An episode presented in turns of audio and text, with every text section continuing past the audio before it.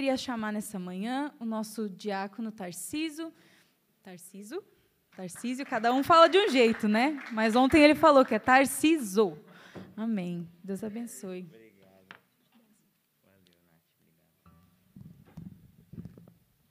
Bom dia, igreja.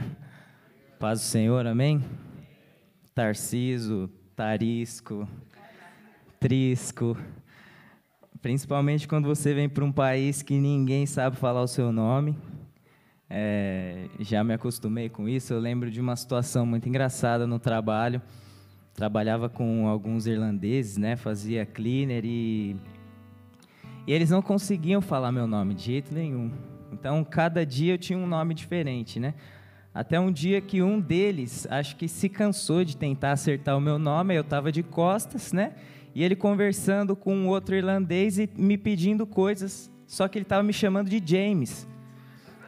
Aí, aí ele, ah, o James vai fazer, né? O James. James vai pegar, né, James? E eu lá arrumando as coisas, James, que James? Não conheço nenhum James. Você mesmo, James. Você. Ah, desistimos do seu nome, não dá. Você agora é James. Estamos te batizando aqui. James. Mas é isso aí, gente. Bom dia. É... Meu nome é Tarciso, não James. E vamos orar? Pai, em nome de Jesus, eu quero, primeiramente, Senhor, pedir perdão dos meus pecados, reconhecer, Senhor, o meu tamanho diante de Ti. Sou pequeno, sou pó dessa terra. Eu reconheço, Pai, que eu preciso muito do Senhor, preciso muito de Ti. E lembra, Senhor, da aliança que nós temos, daquilo que uma vez eu falei quando o Senhor queria me levantar, que eu disse que se o Senhor não for, não fosse, eu não queria ir. E eu clamo, Senhor, por essa oração hoje que o Senhor se lembre. Que se o Senhor não estiver aqui, de nada vale, Espírito Santo. Por isso eu te peço, usa a minha vida. Usa a minha vida por completo até a última gota de suor, eu sou teu. Eu me consagro nesse altar ao Senhor e eu te peço, Pai, unge essa palavra, unge a minha vida, que não venha sair nada que não tenha sido do seu coração aqui. Aquieta a minha alma, Pai, tira tudo de mim que é carnal, mas que nós temos uma manhã espiritual nessa hora. Consagro ao Senhor todas as nossas vidas, Senhor possa levar as mentes cativas ao Senhor Jesus Cristo nessa hora, Senhor, e libera dos teus anjos aqui, prepara uma atmosfera espiritual, porque o teu reino é espiritual. Em nome de Jesus, blinda essas paredes, essas portas com o sangue do Cordeiro e vem neutralizar tudo aquilo que nos é contrário nessa manhã, em nome de Jesus Cristo. Amém e amém. Glória a Deus. Tem uma pergunta interessante para fazer para você hoje, para a gente começar essa palavra. Vamos fazer melhor. Vira, vira mão que está do seu lado voltando, né? Vira pro irmão que está do seu lado aí e pergunta para ele assim: Você trocaria uma casa por uma caixa de fósforo?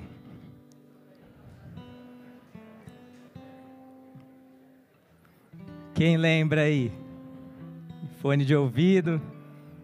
Não, sim. Um monte de resposta ali no escuro. E a nossa vida ela é feita de escolhas. E diariamente a gente é colocado diante de situações que nós precisamos escolher. Você precisa decidir das mais simples às mais complexas das decisões, entre uma coisa ou outra, e decisões que muitas vezes podem impactar o seu futuro a curto, médio, longo prazo. E a palavra, lá em Deuteronômio 11, no versículo 26, nós estamos agora no mês de fevereiro, é o começo do seu ano, e muitas vezes no começo do ano é onde a gente faz planos, é onde você estabelece algumas metas, algumas coisas para você ao longo desse ano, coisas que você quer conquistar, talvez beber um pouco mais de água, que é a coisa que eu preciso melhorar também, fazer uma academia, enfim, planos. E a palavra ela diz aqui em Deuteronômio 11, 26: Eis que hoje eu ponho diante de vós a bênção e a maldição, até aí. Dois caminhos e uma só escolha. Então, diariamente você é exposto a decisões das mais simples às mais complexas, como falamos aqui. Por exemplo, a roupa que você vai usar para sair. Normalmente, homem é um pouco mais fácil, né? Que não sai muito ali do preto, branco, cinza, né?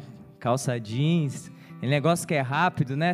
Eu mesmo olho do meu guarda-roupa, eu sempre penso, né? Que tem cores que brigam, né, umas com as outras, então para você não errar, você já vai logo no quê? No preto, cinza, homem é mais fácil. Já a mulher é aquele negócio interessante. Às vezes vai, pensa naquela roupa, forma tudo bonitinho, o que, que vai usar de brinco, o que, que combina com não sei o que, e o sapato, aí deixa aquela roupa pronta, às vezes para o dia seguinte. Aí acorda no dia seguinte, em cima da hora, coloca a roupa, você precisa sair, está meio atrasado, hum, não ficou bom. Sim, eu já vi esse filme muito próximo, assim, bem de pertinho, esse filme de camarote.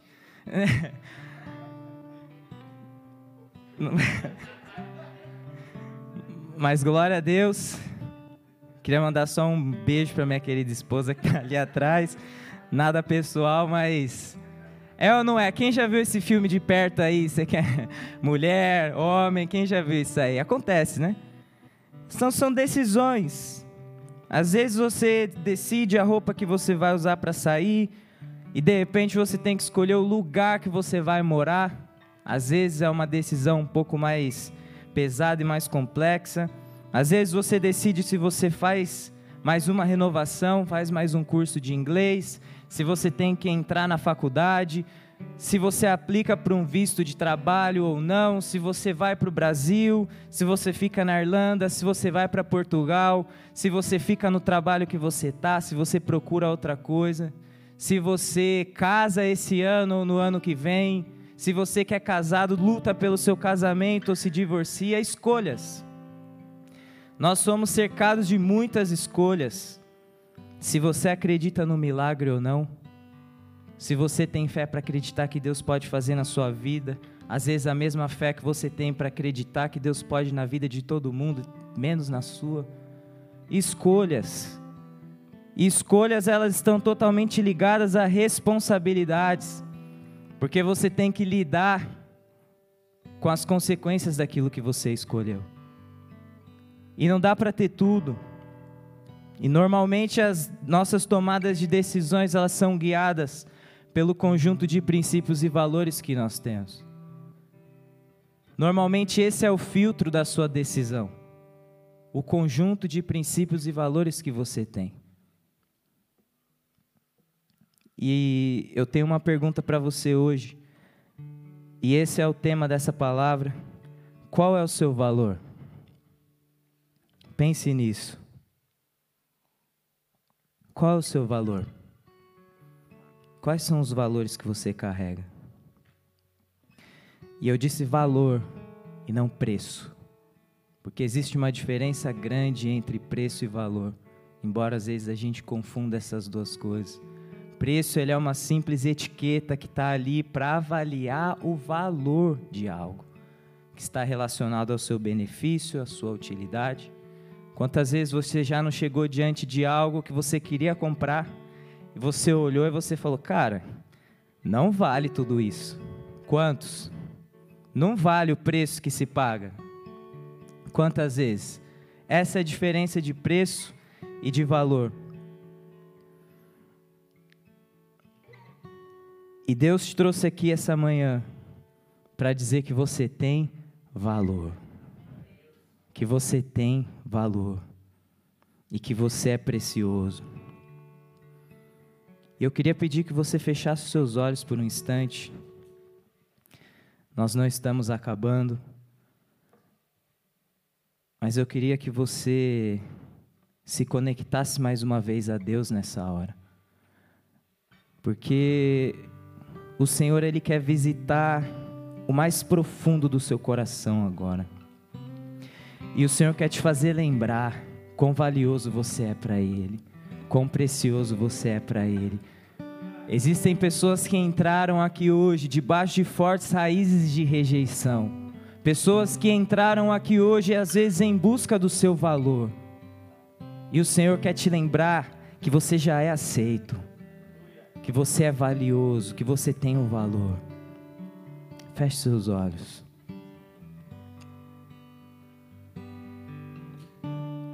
Quero que valorize o que você tem. Você é um ser, você é alguém tão importante para Deus. E nada de ficar sofrendo angústia e dor neste teu complexo interior, dizendo às vezes que não é ninguém. Aleluia. Eu venho falar do valor que você tem. Eu venho falar do valor que você tem. E Ele está em você, o Espírito Santo se move em você, até com gemidos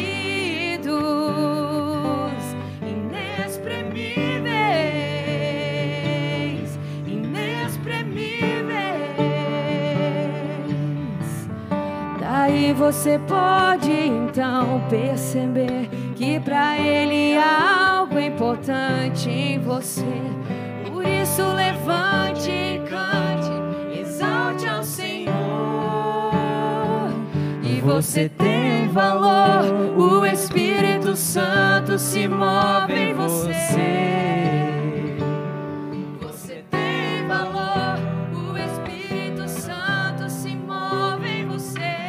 Você. É precioso.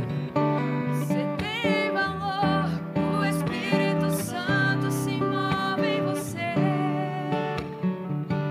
Você tem valor, o Espírito Santo se move em você. Aleluia. Aleluia. Aplauda o Senhor em nome de Jesus.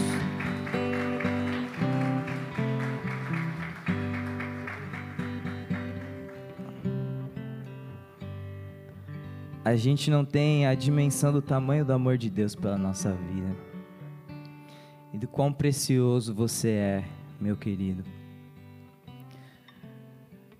Você foi comprado com algo muito maior do que o euro, com algo muito maior do que o dólar, do que o Bitcoin, do que ações de empresas renomadas, do que o ouro, a prata, as pedras preciosas. Você foi comprado por algo que é muito maior do que qualquer tipo de bens materiais. Você foi comprado com preço de sangue. A palavra ela diz em 1 Pedro 1, do 13 ao 21, por isso, cingindo o vosso entendimento, sede sóbrios e esperai inteiramente na graça que vos está sendo trazida na revelação de Jesus Cristo. Como filhos da obediência, não vos amoldeis às paixões que tinhais anteriormente na vossa ignorância. Pelo contrário, segundo é santo aquele que vos chamou, tornai-vos santos também vós mesmos em todo o vosso procedimento porque escrito está: sede santos, porque eu sou santo. Ora, se invocais como Pai aquele que, sem acepção de pessoas, julga segundo as obras de cada um, portai-vos com temor durante o tempo da vossa peregrinação, sabendo que não foi mediante coisas corruptíveis como prata ou ouro que foste resgatados do vosso fútil procedimento que vossos pais os legaram, mas pelo precioso sangue como de cordeiro sem defeito e sem mácula. O sangue de Cristo, conhecido com efeito antes da fundação do mundo, porém manifestado no fim dos tempos por amor de vós, que por meio dele tendes fé em Deus, ao qual ressuscitou dentre os mortos e lhe deu glória, de sorte que a vossa fé e esperança estejam em Deus. Amém. Fostes comprados com preço de sangue sangue, o sangue de um de um Cristo puro, sem máculas. E a diferença entre preço e valor, como muitos de vocês já devem ter ouvido essa frase, é que quem tem valor não se vende. Quem tem valor não se vende. E o problema é que hoje muitas joias preciosas, muitas vidas valiosas aos olhos de Deus, estão se vendendo pelo preço de suas necessidades carnais, estão se vendendo por preços extremamente baixos e baratos, se vendendo pelo preço que o dinheiro pode pagar, ferindo princípios, leis, valores muitas vezes custa um preço que o suborno pode oferecer, o preço que o adultério pode pagar, o preço que as promiscuidades podem oferecer à carne. Muitas vidas preciosas aos olhos de Deus se vendendo ao que as riquezas podem oferecer, ao que os vícios podem oferecer. Nós temos uma história muito conhecida de Jacó e Esaú que está lá em Gênesis 25, se você quiser abrir, Gênesis 25, do 29 ao 34, onde um homem fez uma escolha. Onde um homem se vendeu por um preço muito barato. Palavra diz assim: Tinha Jacó feito um cozinhado quando estava esmorecido Veio ao campo Esaú e lhe disse: Peço-te que me deixes comer um pouco desse cozinhado vermelho, pois estou esmurecido. Daí chamar Sedom, disse Jacó: Vende-me primeiro o teu direito de primogenitura. E ele respondeu: Estou a ponto de morrer, de que me aproveitará o direito de primogenitura? Então disse Jacó: Jura-me primeiro.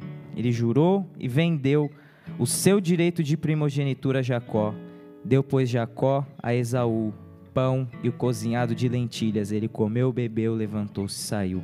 Assim desprezou Esaú o seu direito de primogenitura.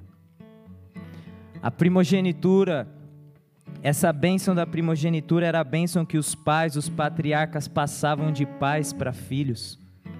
Então, na morte daquele pai, aquele filho passava a assumir toda a administração de servos e servas, bens, riquezas.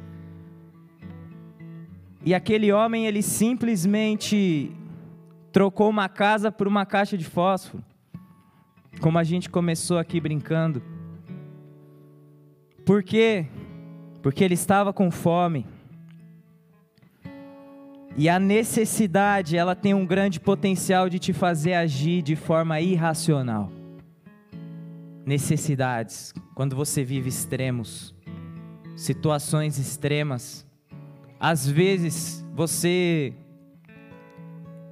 Eu tive um, uma ovelha de célula que trabalhava com. Como que é o nome do carrinho ali que dá faz a lift aí pra galera à noite? Isso. E estava passando uma situação é, financeira sendo provado nessa área onde os recursos estavam um pouco mais limitados.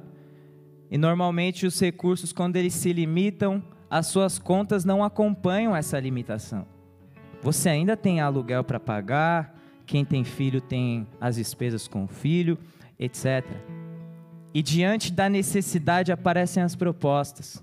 E apareceram propostas para ele muito interessantes, que ele ia se desgastar menos, e fazer muito mais do que ele ficaria talvez por horas pedalando. Que era só uma corridinha daqui e ali levar uma droga. Dizer um tráfico. Diante da necessidade, e esse homem ele se posicionou, se posicionou e ele não se vendeu. Por quê? Porque ele tem um valor. Então ele não se vendeu e é diante das necessidades que as propostas aparecem para que você age de forma irracional. E normalmente é assim, escolhas. Quando você escolhe um, você perde o outro. Ou você escolhe a Deus, ou você escolhe o mundo, ou você é quente, ou você é frio. Não existe meio termo. A gente conhece a palavra em Apocalipse 3, 15 e 16, que diz assim: Conheço as tuas obras, que nem és frio nem quente, quem dera fosses frio ou quente. Assim, porque és morno e nem és quente nem frio, estou a ponto de vomitar-te da minha boca. Então não existe o meio termo. Não existe o meio mundo, meio igreja, meio mundo, meio reino de Deus. São escolhas. E cada escolha é acompanhada da sua responsabilidade. É uma responsabilidade muito grande ser cristão também. Uma responsabilidade muito grande. E Esaú ele trocou seu valor. Ele trocou a sua identidade. E muitas vezes nós, como filhos de Deus, nós estamos trocando a nossa identidade de filho, a nossa herança com Cristo, por pequenas coisas, coisas muito baratas.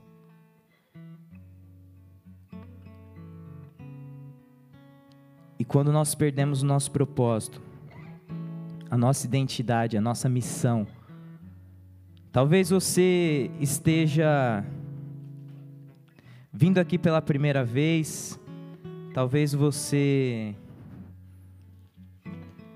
não conheça Jesus Cristo, veio a convite de um amigo, ou talvez você esteja vindo há pouco tempo buscando ao Senhor.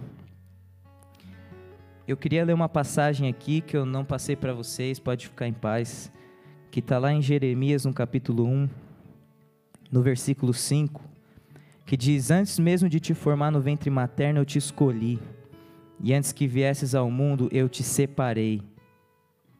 Até aí. O Senhor, Ele te conhece desde o ventre da sua mãe.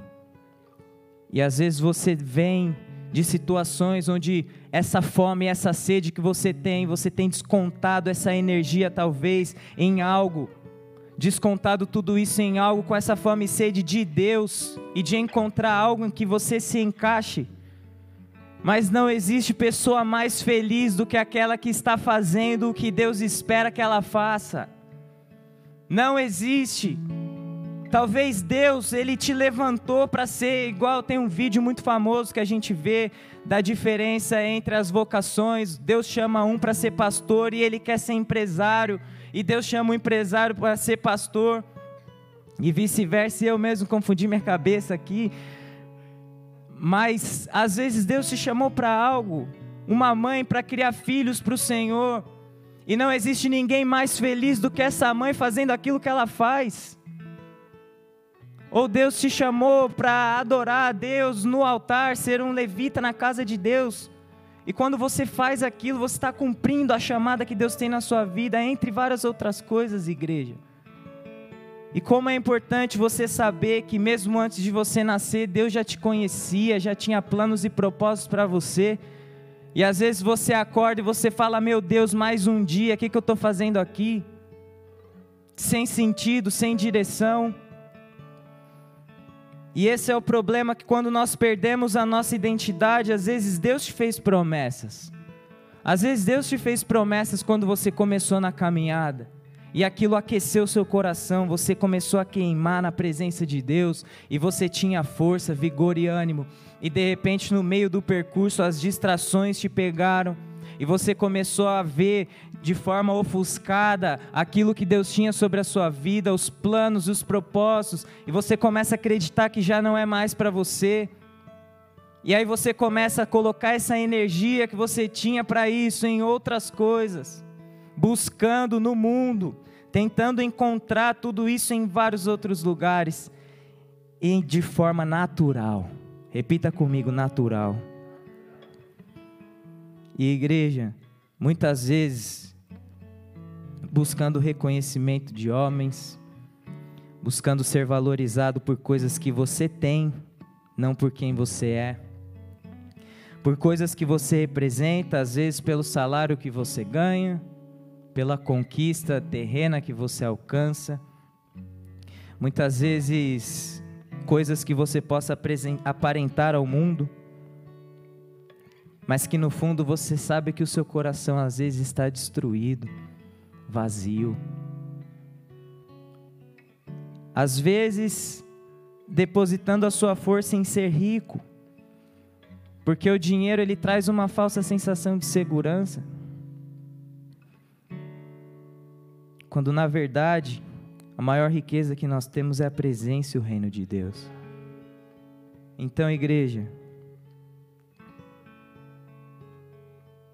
não busque o seu valor fora, porque você já tem o seu valor. Às vezes, você tem buscado ser valorizado por aquilo que você pode fazer com as suas mãos ou com algum tipo de status. Às vezes você trabalha num determinado emprego e você se sente mal porque talvez você quisesse outra coisa e não tem problema querer outras coisas. O problema é você querer buscar valor em coisas que estão fora de você. Você já é o valor. Não é um emprego que você trabalha. E isso é muito interessante porque quando a gente vem da Irlanda, da, do Brasil para a Irlanda, às vezes você se formou no Brasil, tinha uma determinada área lá e todos nós quando chegamos aqui, a grande maioria, nós começamos trabalhando e muitas vezes coisas que você não gostaria de trabalhar.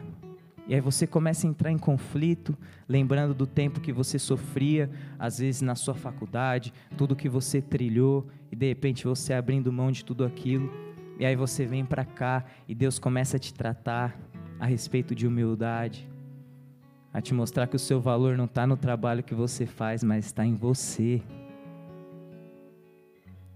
E muitas vezes a gente se perde nisso. Então, a maior riqueza que nós temos é a presença e o reino de Deus. Mateus 13, versículo 44 a 46, ele diz: O reino dos céus é semelhante a um tesouro oculto no campo, o qual certo homem, tendo achado, escondeu, e transbordante de alegria, vai, vende tudo o que tem compra aquele campo. O reino dos céus é também semelhante a um que negocia e procura boas pérolas, e tendo achado uma pérola de grande valor, vende tudo o que possui e a compra. Amém? E Deus ministrou muito forte meu coração com essa passagem, com algo que eu queria compartilhar aqui com vocês. De que a geração atual, os dias de hoje, é a geração que quer vender a pérola para ganhar todas as outras coisas que o mundo pode oferecer o contrário. Esse negociador, ele achou uma pérola valiosíssima e ele quis vender tudo. A mesma coisa quando nós chegamos diante de Deus, você tem um encontro real com o Pai, você começa a perceber que tudo ao seu redor começa a perder o seu valor. E aí você vende tudo, abre mão de tudo e vem aos pés do Senhor, só que a geração atual tem colocado essa pérola à venda em troca de tudo aquilo que o mundo pode oferecer. E há uma passagem também que está lá em Crônicas, vocês conhecem, é uma passagem bem famosa sobre Salomão, onde Deus ele se apresenta a Salomão e pede a ele: Você pode me pedir o que você quiser Salomão ele vai e pede por sabedoria. E ao final, Deus, ao saber que ele podia ter pedido qualquer outra coisa, riquezas, Deus diz: você podia ter pedido riquezas, longevidade, mas pediu sabedoria. Então todas essas outras coisas foram acrescentadas a Salomão, porque ele pediu sabedoria. E algo que Deus ministrou forte no meu coração também, que nos dias de hoje, nós temos vendido a sabedoria em busca das riquezas, e que muitos de nós, na presença de Deus, com a mesma oportunidade, teríamos pedido riquezas, bens materiais, em troca da sabedoria. E um pouco do que eu ministrei ontem na palavra do dízimo, que muitas vezes nós pedimos, pedimos coisas com o intuito errado então, qual o propósito da bênção que você pede para o seu Deus? Muitas vezes você pede e não recebe porque tem motivações erradas. Como eu estava dizendo ontem, se essa bênção que você pede, ela começa em você e termina em você, esse é um desejo egoísta. E um exercício muito bom que você pode fazer é filtrar na sua mente e você refletir quais eram seus pedidos de oração quando você tinha acabado de se converter e quais são seus pedidos de oração hoje. O que que mudou de lá para cá? Você percebe qual é a sua prioridade porque a boca fala do que está cheio o coração. De repente você era uma pessoa que se trancava no quarto e pedia a Deus: derrama sobre mim o fogo do teu Santo Espírito, derrama sobre mim os dons. Você buscando os dons com zelo na presença de Deus, e você buscava Deus, Deus em primeiro lugar, o reino dos céus e a sua justiça, e de repente o tempo foi passando, e o que, que tem sido os seus pedidos? Talvez você tenha pedido um carro, tenha pedido bens materiais, o que é que você tem pedido? É errado sonhar em ter algo? Não, não é isso que eu quero dizer aqui, mas eu quero que você avalie o que, que você tem pedido a Deus, e qual a motivação disso. Por que, que você quer ter o que você está pedindo? Às vezes, para que você seja visto com valor por outras pessoas. Mais uma vez, igreja, você já tem o seu valor. Você já é especial e valioso para Deus. Você não precisa provar nada para ninguém. Você não precisa brigar pelo seu valor para ser reconhecido por homens, para ser reconhecido por pessoas. E nós vivemos isso hoje ainda mais com esse avanço de redes sociais, onde nós estamos expostos a muitas informações, a muitas coisas. E o mundo ele já tinha um padrão que dirá agora que esse padrão ficou mais estampado, onde as pessoas vendem o sucesso, vendem as riquezas, vendem um padrão de sucesso extremamente alto. E como todos nós estamos inseridos nesse meio de redes sociais também, que é uma bênção, tem pessoas assistindo, mas o mesmo potencial que tem para ser bênção tem também para atrapalhar a nossa vida. E aí você tá ali, é um Reels atrás do outro, é um post atrás do outro, é um famoso que você tá vendo, e quando você vê aquele padrão já entrou na sua cabeça. E aí de repente você está na corrida do mil ao milhão. Aí de repente você está ali, dinheiro, dinheiro, dinheiro os sete passos do sucesso, os dez passos para a liberdade financeira. E quando você vê, você está mais preocupado no que você precisa ganhar para buscar o seu valor fora da presença de Deus e esquecendo tudo aquilo que você tem que perder, renunciar para ser amigo de Deus, para viver a presença de Deus. A palavra diz para que nós não nos amoldemos ao padrão desse mundo, sejamos transformados pela renovação da nossa mente. Isso é algo que precisa ser confrontado dentro de nós individualmente. Você saber que às vezes é uma trilha de morte que você está pegando de forma sutil. E quando você vê, você está buscando o seu valor nas coisas, perdendo o seu verdadeiro valor e vivendo uma vida mendigando ser valorizado por homens. Então a pergunta é: qual tem sido a sua régua? Por onde você tem se medido, por onde você tem avaliado o seu valor. O inimigo ele tem trabalhado com o propósito de te fazer um homem natural dentro de um mundo espiritual, para que você lide com as coisas espirituais de forma natural, que ande confuso, sem direção, agindo com a força do seu próprio braço. E normalmente quando você se torna um homem natural, você começa a correr atrás do vento e aí você chega diante de uma igreja, senta numa cadeira como um homem natural. E quando isso acontece, é como se tivesse um bloqueio extremamente grande aqui entre você e o que está sendo liberado, e tudo o que está acontecendo à sua volta. Porque a palavra diz que as coisas do espírito se discernem de forma espiritual, não de forma natural. E quando nós somos naturais, nós entramos, e aí você tem o seu pastor pregando uma palavra, e você está às vezes sentado de forma apática, não está entendendo nada. Por quê? Porque você está se tornando um homem natural. E Deus está te chamando para ser um homem espiritual, cheio do fogo do Espírito Santo, cheio de revelação, para que você entre e faça parte de tudo aquilo que está acontecendo aqui para que você não entre gelado, não entre frio, mas você veja anjos subindo e descendo, a presença de Deus te tocando e a sua vida sendo transformada, mas não pensando, meu Deus, que horas vai acabar, eu tenho que comer, que horas vai acabar, eu tenho que ir fazer alguma coisa. Mais importante do que a presença de Deus. Deus te chama para ser um homem, uma mulher espiritual, cheia de Deus. Em tempos escuros, onde as pessoas têm se alimentado da sua própria carne, Deus está te chamando para morrer para você mesmo hoje. Seja um homem ou uma mulher espiritual, não corra atrás do vento. A palavra diz em Neemias, no capítulo 2, no versículo 4 ao 5, Neemias ele trabalhou na reconstrução das muralhas, dos muros caídos de Jerusalém. E eu quero que você entenda agora a sua alma como se fosse Jerusalém nessa história. Eu quero que você pense de dois anos para cá na pandemia, aonde foi que quebrou, aonde foi que destruiu, aonde foi que caiu. E tudo aquilo que não tem muros se torna vulnerável. Tudo aquilo que não tem muros se torna uma fácil presa para o, para o inimigo não tem proteção, está aberto. A palavra de Deus ela diz assim: Então o rei me perguntou: O que estás desejando me pedir? E nesse instante fiz uma rápida oração aos, ao Deus dos céus. Até aí. Repita comigo.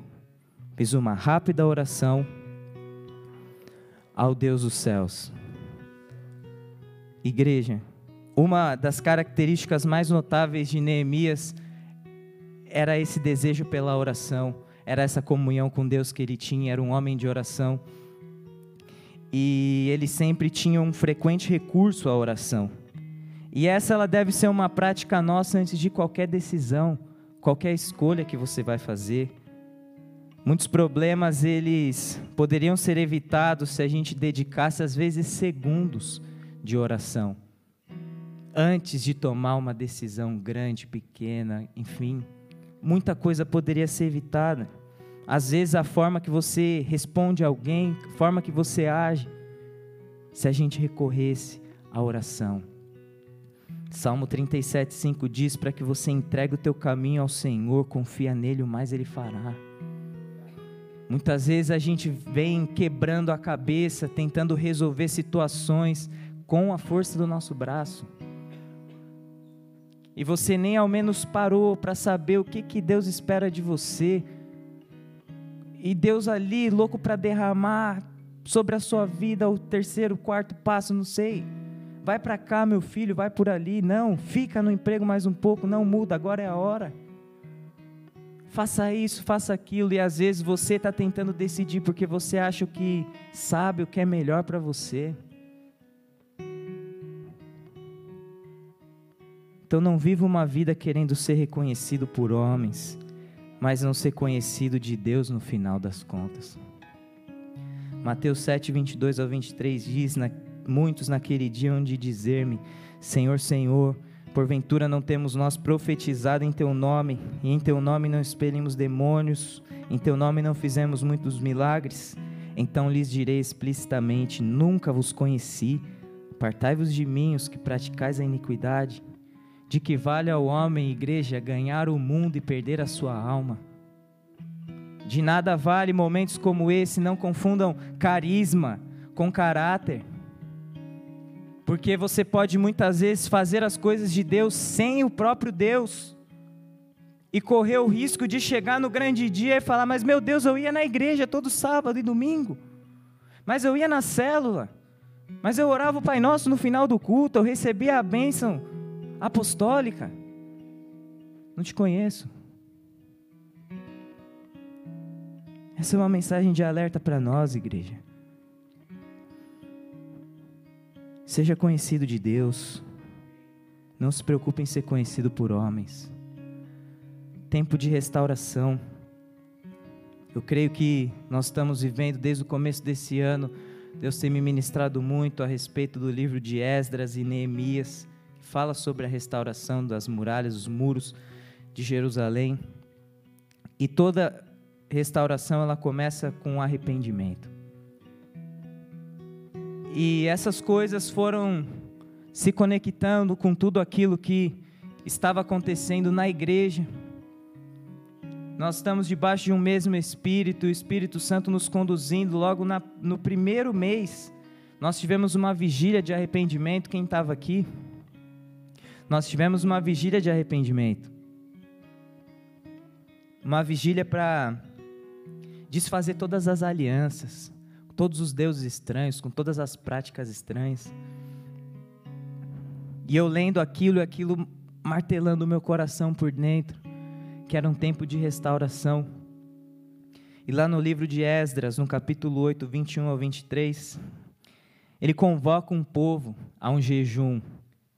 E como não há coincidência, nós, como igreja, já estamos num jejum.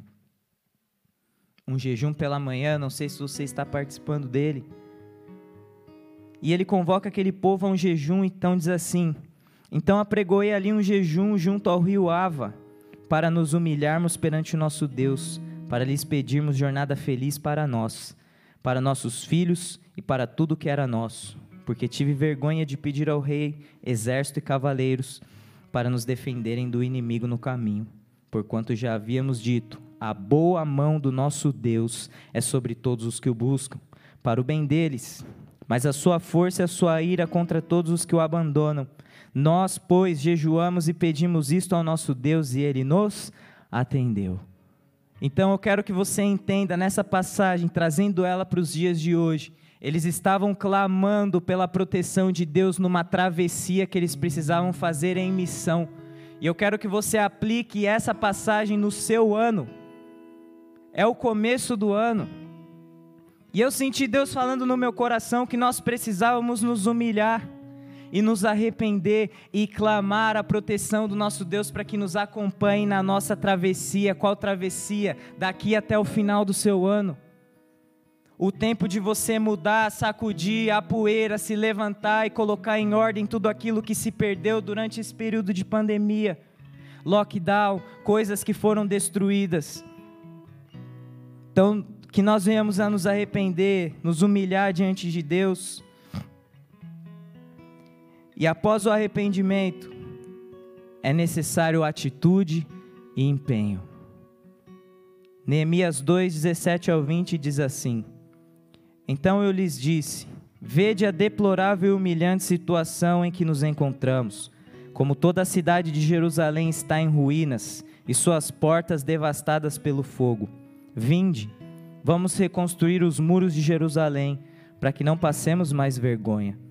Também lhes revelei como Deus tinha sido misericordioso comigo e tudo quanto o rei me havia declarado. Diante disso, eles exclamaram: Levantemo-nos pois, e reconstruamos nossas muralhas. E cheios de ânimo fortaleceram suas mãos para a realização desse bom projeto. No entanto, quando Sambalate, o Oronita, Tobias, o oficial Amonita e Gesem, o árabe, tomaram conhecimento desses fatos, zombaram de nós. Desprezaram-nos e questionaram: O que é isso que estáis tentando fazer? Até que, por enquanto, quereis rebelar-vos contra o vosso rei? Queridos, como eu falei, Entenda hoje Jerusalém como seu coração, como a sua alma. E todas as vezes que você se propuser a restaurar as coisas, você vai ter resistências da parte do seu inimigo. Enquanto você está destruído, talvez a sua vida esteja na maior paz que você tenha vivido em todos os anos. Porque o inimigo ele não vai aonde ele já ganhou. Agora, quando você começa a se levantar, você começa a agir e a reconstruir, se tornar forte novamente na presença de Deus, levantando os muros.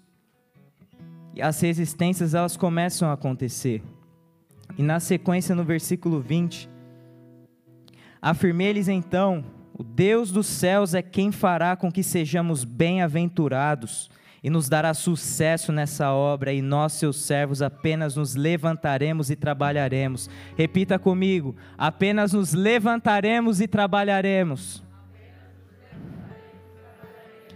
Todavia, vós não tendes parte nem direito nem memorial em Jerusalém, ou seja, no processo de restauração, talvez você esteja pensando: eu não tenho força, eu não tenho ânimo, eu não tenho coragem, eu não tenho recursos.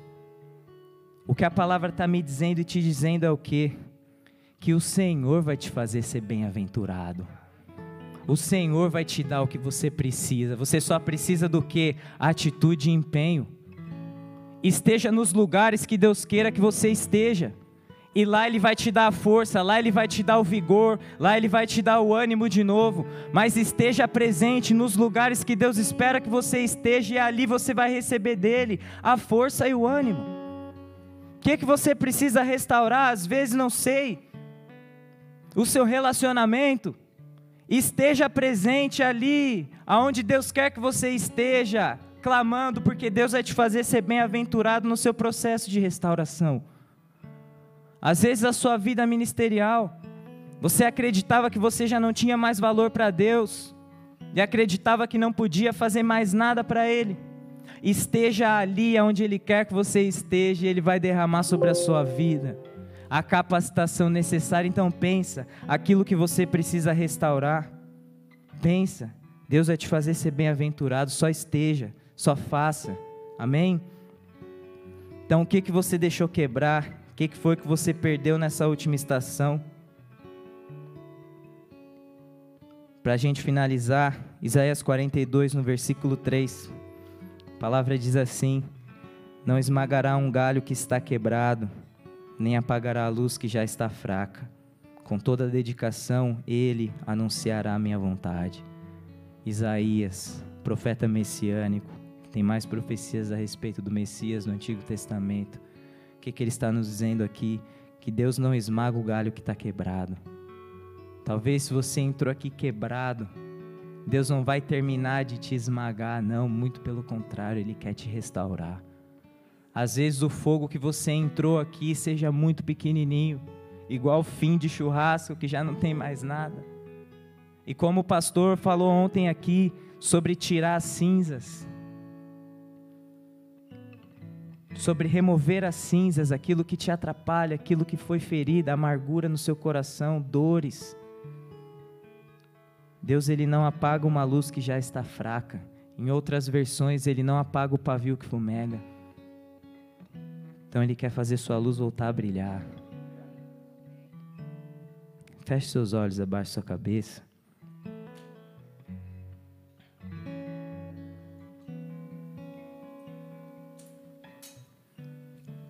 Como o pastor disse ontem aqui, ele quer te encher de óleo de alegria. Ele quer restaurar o brilho do seu olhar. Essa foi uma palavra sobre escolhas. E eu queria te fazer um convite aqui muito rápido. Para você que nos assiste nas redes sociais e para você que está aqui presencialmente.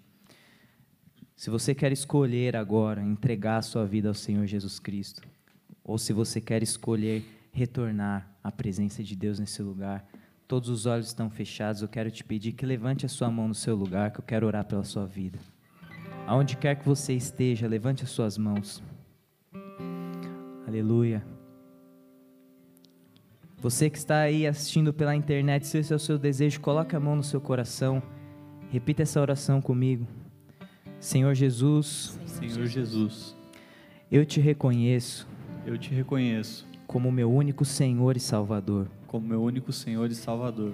Eu te entrego a minha vida, Eu te entrego a minha vida, te entrego as minhas escolhas te entrego as minhas escolhas e te peço, e te peço, perdoa os meus pecados, perdoa os meus pecados. lava-me no teu sangue, Lava-me no teu sangue. me recebe na tua presença. Me recebe na tua presença. Eu reconheço que o Senhor veio em carne, Eu reconheço que o Senhor veio em carne, morreu pelos meus pecados, morreu pelos meus pecados, ressuscitou ao terceiro dia ressuscitou ao terceiro dia e hoje vive à destra do Pai. e hoje vive à destra do Pai. Escreve o meu nome Escreve o meu nome no livro da vida no livro da vida e me dá a vida eterna. e me dá a vida eterna. Pai, em nome de Jesus, eu quero te agradecer por essas vidas. Quero te pedir que o Senhor abençoe, Pai, essas vidas nessa hora, com a tua presença que é doce e suave. Que eles possam ser envolvidos agora nessa atmosfera espiritual e que o Senhor possa os tocar, Senhor, de uma forma que o homem não pode fazer, Senhor Jesus. Começa, Senhor, aí no mais profundo do coração dessas vidas, Pai, porque há grande festa nos céus agora. Há grande festa nos céus nessa hora, Senhor Jesus. Então abraça-nos, Pai. Abraça-nos, Senhor. Aleluia. Seja liberada uma atmosfera do amor de Deus nesse lugar. Seja liberada uma atmosfera de quebrantamento aqui. Nós clamamos, Senhor, os teus céus abertos, que entrem agora os anjos, espíritos ministradores. Venha nos batizar com uma experiência sobrenatural, Espírito Santo. Vem, Senhor, fazer valer todas as palavras que são verdade nessa escritura sagrada. Vem se manifestar mais uma vez em nosso meio, porque o Senhor não é como os ídolos que são feitos de barro, pedra, que são feitos de bronze, que tem olhos, mas não vê, boca, mas não fala, ouvidos que não ouvem. Mas o Senhor é real e poderoso. O Senhor é real e poderoso. Por isso se coloque de pé no seu lugar. Levantai, ó portas, as vossas cabeças. Levantai, ó portais eternos, porque entrará o Rei da Glória. Entrará o Rei da Glória, revestido de majestade, revestido de glória. Por isso dê a Ele a sua reverência nessa hora. Aleluia! Vamos adorar a Deus.